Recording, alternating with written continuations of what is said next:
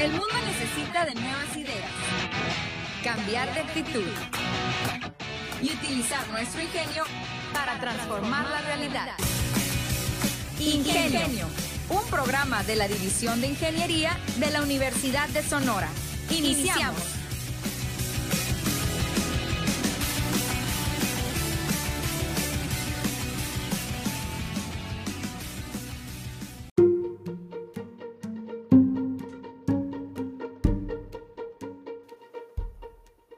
Hola, ¿qué tal amigos? Yo soy René Flores y bienvenidos a este espacio en el cual les platicaré sobre la actualidad de la División de Ingeniería, además de obviamente platicar sobre tecnología y ciencia, todo aquello en donde utilizamos el ingenio. El regreso a clases ya llegó esa época del año y como sabemos debido a las condiciones actuales a nivel mundial, empezaremos el ciclo de manera remota y en el caso de los niveles básicos, algo muy interesante, se transmitirán los cursos hasta en seis canales de televisión distintos. Vamos a platicar más a profundidad sobre eso. También, ¿no tienes Microsoft Office? Bueno, aquí te hablaré de algunas alternativas para eso.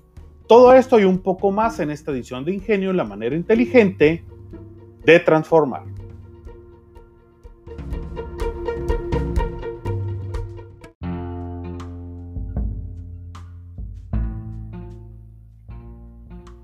El pasado 3 de agosto fue el regreso del periodo vacacional conforme a lo establecido en el calendario escolar de la Universidad de Sonora. Sin embargo, debido al alto número de contagios que todavía se presentan en el estado de Sonora, las actividades laborales con presencia física en los diferentes campus universitarios no se reanudarán perdón, hasta que el nivel de casos haya disminuido lo suficiente, lo cual lo determinarán las autoridades sanitarias. Por lo anterior y hasta nuevo aviso, seguiremos trabajando bajo las mismas condiciones que se establecieron desde el inicio de la emergencia sanitaria.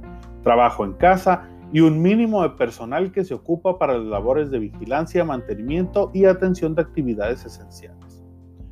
Además, y en virtud de los compromisos contraídos en los proyectos de investigación y en las tesis de posgrado, a partir del 3 de agosto podrán ingresar a los campus universitarios bajo estrictas medidas de seguridad sanitaria y de manera parcial los investigadores y sus tesistas, así como el personal administrativo, de servicios y de confianza que se requiera en sus dependencias de adscripción. En todos los casos será mínimo el personal requerido, en horario escalonado y restringido. Los jefes de departamento de las dependencias administrativas notificarán a la Comisión de Seguimiento de Acuerdos a los lineamientos de la Universidad de Sonora para el regreso a las actividades de investigación en laboratorios y áreas administrativas que prestan servicio el personal que ingresará a la institución. Se solicita a las jefaturas del departamento, direcciones de división y direcciones administrativas revisar lo que se establece en los lineamientos arriba mencionados y se les informa y se les informa que la solicitud de ingreso de su personal de su personal se realizará utilizando el CIA, para lo cual se pone a su disposición una guía en la siguiente liga, la cual es www.unison.mx diagonal seguimiento COVID diagonal guía FS, FSI-01 PDF.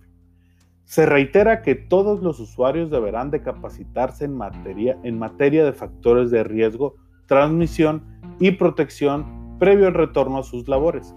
La capacitación será en línea mediante el curso del IMSS, todo, para, todo sobre la prevención del COVID-19 y los cursos institucionales de capacitación para investigadores y capacitación para administrativos en tiempos de COVID-19, así como el llenado del formulario FSI-02 alojados en www.unison.mx diagonal seguimiento COVID. Se pide, se pide a toda la comunidad universitaria mantenerse al tanto de los comunicados que se emitan y se les reitera que debemos continuar con las medidas de contingencia de virus como lo son la sana distancia, el uso de cubrebocas, el lavado constante de manos y si no necesitas salir, quédate en casa.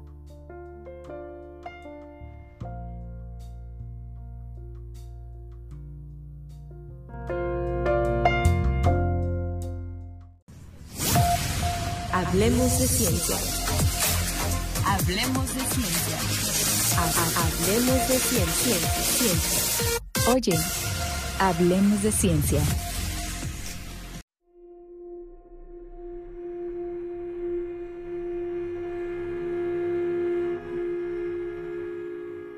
Y vámonos volando hasta la sección de Hablemos de Ciencia el día de hoy. Y bueno, ¿de qué les voy a platicar? Les voy a platicar cuatro datos curiosos sobre el campo magnético de la Tierra.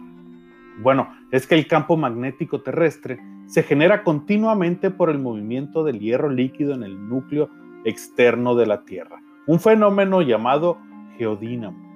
Y bueno, en un sistema solar primitivo, la Tierra, como el resto de los planetas, se formó del disco de polvo y gas que rodeaba a nuestro Sol.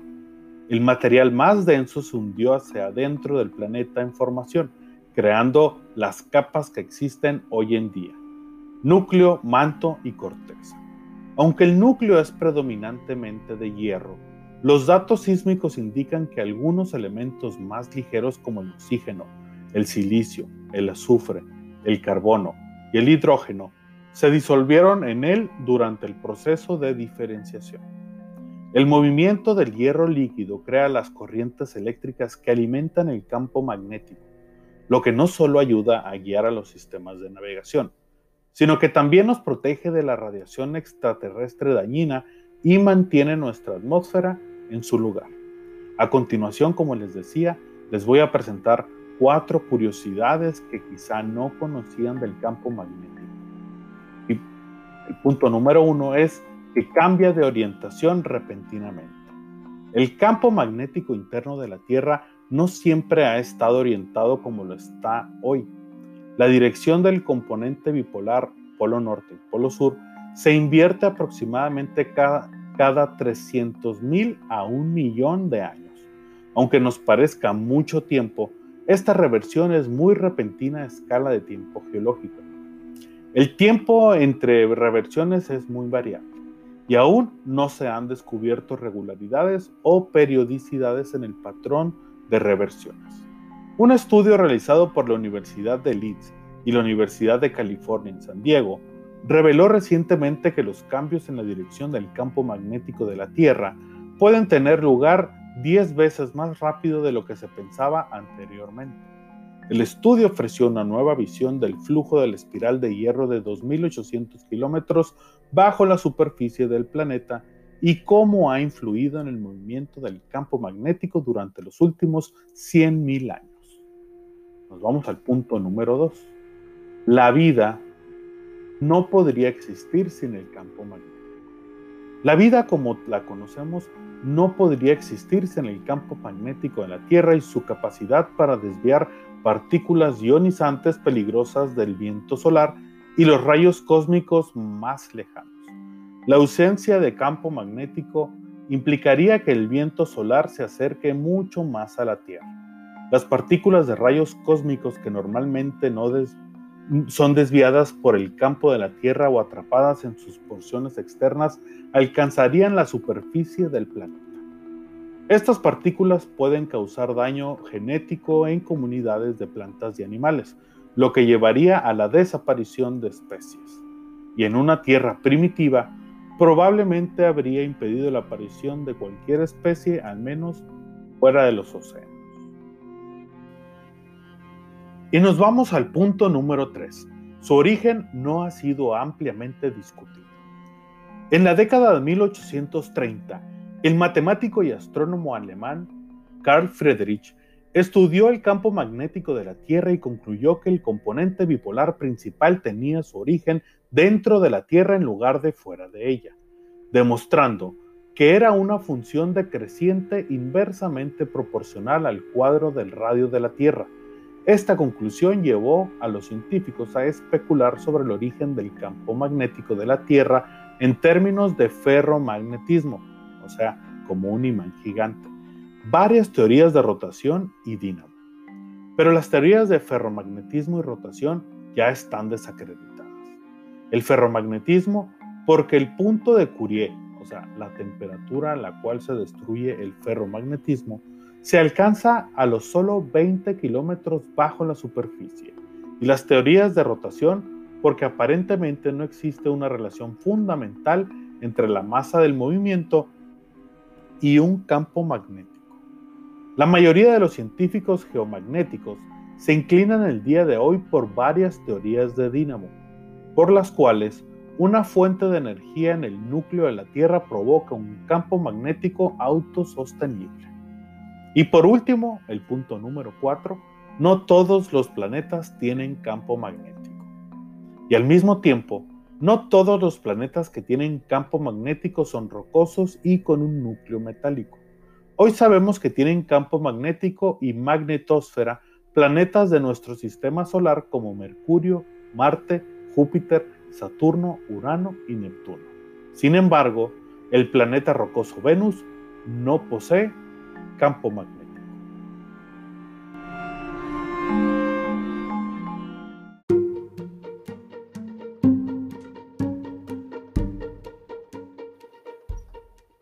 Y como les comenté al inicio del programa, queridos radioescuchas, el ciclo escolar iniciará el 24 de agosto y será a distancia. Las clases se van a transmitir por televisión. Las clases a distancia del ciclo escolar 2020-2021 se transmitirán en seis canales de televisión durante 24 horas al día, los siete días de la semana. En la conferencia matutina del pasado 3 de agosto, el presidente López Obrador anunció que el ciclo escolar 2021 iniciará el 24 de agosto a distancia y que se tratará de un arranque oficial y no de un curso de emergencia.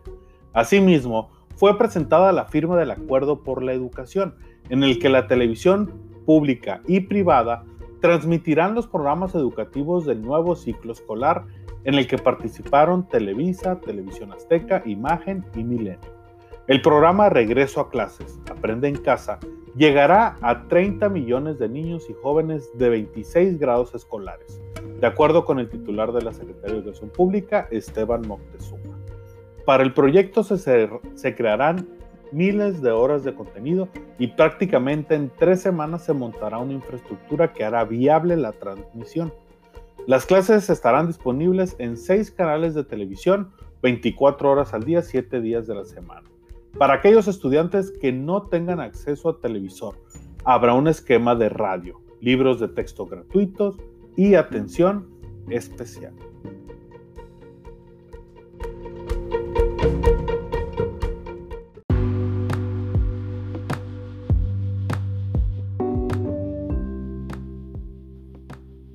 Y bueno, antes de terminar el programa, les tengo unas recomendaciones muy buenas. Las tres mejores alternativas gratuitas a Microsoft Office. Y es que si no quieres gastar dinero en Office 365 o en Office 2019, les voy a comentar algunas alternativas sin costo. El regreso a clases ya está muy cerca y es probable que ya estés preparado para poder trabajar de la mejor manera desde casa pues muchas escuelas seguirán manteniendo las clases en línea. Y les comento que antes de ir a los tres puntos, a las tres recomendaciones, Word, Excel y PowerPoint Online es una opción a considerar. La primera recomendación es que si les gusta la plataforma ofimática de Microsoft, pruebes la versión de Word, Excel y PowerPoint en su versión online. La interfaz es exactamente la misma pero muchas funciones que vemos en la versión para Windows y Mac no estarán disponibles, aunque se puede trabajar aún así sin problemas con documentos escolares o trabajos sencillos. Estas herramientas tienen un funcionamiento similar a Google Docs, Sheets y Slides, y podrás además compartir documentos con todos los usuarios y todos podrán editarlos en tiempo real y a distancia. El punto número uno, ahora sí nos vamos con nuestra primera recomendación, es Google Docs, Sheets y Slides. Probablemente la opción más popular y utilizada del Office es la de Google, que poco a poco se ha ido convenciendo a sí mismo y a los usuarios de usar la plataforma por su sencillez y eficacia, pues no solo se guarda todo automáticamente en la nube, sino que además el trabajo colaborativo funciona muy bien. La plataforma de Google se ha vuelto popular entre estudiantes para trabajar un mismo documento en equipo. Lo malo es que no es tan poderosa en cuanto a funciones se refiere como Office y la única forma de realizar la plataforma de utilizar la plataforma es con un navegador web o aplicaciones para Android, iOS y Chromebook. La segunda recomendación es OpenOffice, una de las opciones más populares para PC.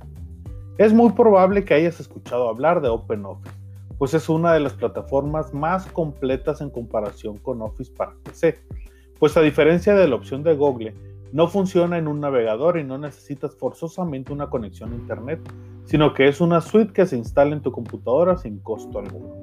OpenOffice goza de muchas de las funciones que encontramos en Word o Excel o incluso muchos comandos y fórmulas son exactamente los mismos, así que no tendrán problema en acostumbrarse a su uso. La ventaja de esta plataforma es que cuenta con el soporte de programadores en todo el mundo, por lo que si cualquiera con conocimientos puede aportar su granito de arena a la plataforma. Y la tercera recomendación es LibreOffice. Para muchos, la opción definitiva contra Microsoft. LibreOffice o OpenOffice no son muy diferentes. De hecho, esta plataforma es una bifurcación de OpenOffice. Sin embargo, esta tiene la ventaja de que sí es compatible con formatos de archivos de Office, es decir, hay .docs, .xsl o .pptx, que son los formatos de los archivos de Word, Excel y PowerPoint. Esto pues permite que haya una mejor compatibilidad de archivos entre la opción de Microsoft y la de Document Foundation, aunque a veces podrás encontrar ligeras variaciones en el formato. LibreOffice también es, de código abierto pero tiene la peculiaridad de que recibe muchas más actualizaciones que OpenOffice. De ahí que muchos usuarios la consideran la mejor opción para Windows y Mac OS si no si no quieres tener a Office.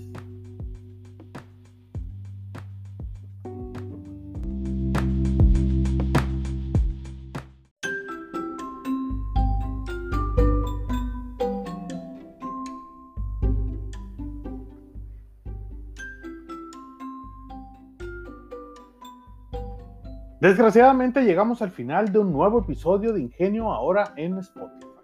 No se les olvide seguir el perfil para futuros episodios. Además, estaré muy contento de leer sus comentarios y sus sugerencias en nuestras redes sociales, las cuales les recuerdo son en Twitter e Instagram como Ingenio Piso o guion bajo Unison y en Facebook lo encuentran como Ingenio Unison todo pegado.